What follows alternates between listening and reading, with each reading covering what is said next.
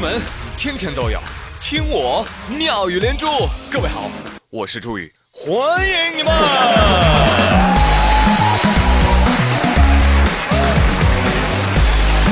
谢谢谢谢谢谢谢谢 everybody，朋友们，在这样的一个季节，真的再没有什么比冰西瓜更可爱的东西了。从小到大啊，我一直都把夏天吃西瓜当成理所当然的事儿。那直到我在网上看到了十七到十九世纪欧洲油画里面的西瓜进化全过程。话说那个十七世纪的西瓜，哎呦呦，长得真丑，瓤少皮儿厚，长得跟个瘪石榴似的。而现在的西瓜呢，努力让自己皮儿薄馅儿大。啊，我才知道哇，现在我们过得这么幸福啊！哎，不过讲真啊，这个西瓜。真的是超努力的，希望其他的水果也能学习一下好吗？点个名啊，请荔枝跟榴莲努努力，把那个壳还有那核都给净化掉。谢谢啊！要说这西瓜进化好啊，还得靠人敲啊。有多少人跟我一样啊买西瓜的时候，总是得敲敲这个，拍拍那个，啪啪啪，半天之后来了一句。老板，你给我挑个甜的啊！而且不单咱喜欢敲，曾经在意大利超市里面还竖了个牌子，告诉大家：尊敬的顾客，请您不要再敲西瓜了，他们是真的不会回应的。哎，咱们中国网友看了就很不高兴啊！怎么不会回应啊？我们国家的西瓜都是会说话的，告诉你。瞧一听，是对西瓜的尊重，是最高礼节，懂吗？再来给我们讲讲，如今的西瓜啊，已经进化到什么样的程度了啊？不仅是没籽儿，不仅是黄瓤，还能够长出各种各样不同的形状啊。虽然本质没有什么改变哈，但是它们的身价却能够倍增哦。话说，日本香川县的四角西瓜已经进化成了观赏性植物 啊，可能因为是模子里面刻出来的啊，估计肉也不多，也只能供起来了。有朋友说。这玩意儿有什么可观赏的？对呀，你就当它是多肉嘛。那这种方块西瓜能卖多少钱呢？一万日元，大概六百人民币。我那朋友更受不了了，脑子瓦特了，不能吃的西瓜有脸叫西瓜呀？怕是个傻瓜吧？哦，让我花六百多块买了个摆设放在家里，我还不如买个西瓜模型嘞。哎呀，有钱人的世界真是不能理解啊！那正方形有什么好看的呢？哎，你们怎么不做个星星嘞？放心啦，在日本能吃的西瓜你也是买不起的。举个例子来说，一个普通的西瓜一千九百八十日币，也就是一百二十块钱人民币。有一些稀有的品种还能拍出天价啊！北海道有一个特产的西瓜叫甜柱西瓜，听说是西瓜中的爱马仕。呃，零八年的时候，有一个西瓜被以人民币差不多四万块钱给拍出去了。就算是普通的黑皮西瓜，每只也要一万日币左右。哎，算了吧，还是喝水吧啊！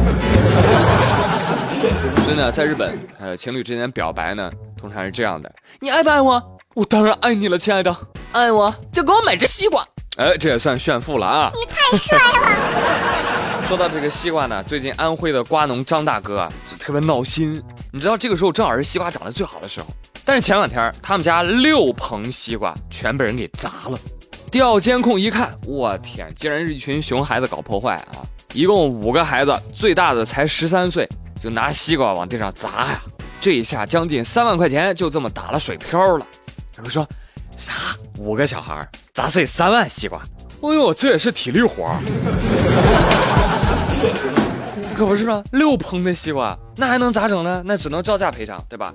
你，我跟你说啊，这几个熊孩子家长，你们要是不赔，告诉你们啊，谁家还不认识点孩子呀？对不对？再不济，哼，我们找大爷大妈是吧？这家伙大爷大妈把小孩打一顿，谁也不吃亏。Oh no！哎，这两天放暑假了嘛，熊孩子新闻贼拉多。呃，前一天晚上。嗯，十三岁的毛毛放暑假了，不做作业啊，天天打游戏。这父亲说他，哎呀，还跟父亲吵架啊，一怒之下从四楼一跃而下，啊，导致双大腿股骨骨折。哎，但好在小命保住了。这在医院里面刚苏醒过来的毛毛对爸爸说：“爸爸，咱们一笑泯恩仇。但是我有一个要求，哎，你说吧，把手机拿过来，我要登录一下游戏账号。哎呀，这句话感动了无数网友啊！大家高呼：“这样的队友，给我来一打！”所以各位朋友们，以后不要再嫌弃你的队友突然挂机，有可能他正在跳楼啊，是吧？那到底玩的什么游戏这么上瘾呢？我就不提了。虽然这个游戏热门到注册的用户比 A 股的股民还要多，营业额超过了三千零七十九家 A 股的公司。哎，你来猜猜到底是什么游戏啊？行了，不用猜了。杭州的蒋老师已经把这个事儿给捅破了。他写了一篇文章，叫《怼天怼地怼王者荣耀》，在网上传开了。呃，这个蒋老师呢，在文章当中说了，说有的孩子啊，泪流满面的问自己：“老师，我控制不住我自己，我也不敢告诉父母，我该怎么办呢？”蒋老师说：“我的心都碎了。在没有智能手机的时代，黑网吧是迫害孩子的凶手。”那现在智能手机普及，手机游戏产业繁荣发展，而智能手机游戏成为了新时代的黑网吧。哇，这位老师，你你你你不要太激动，好吧？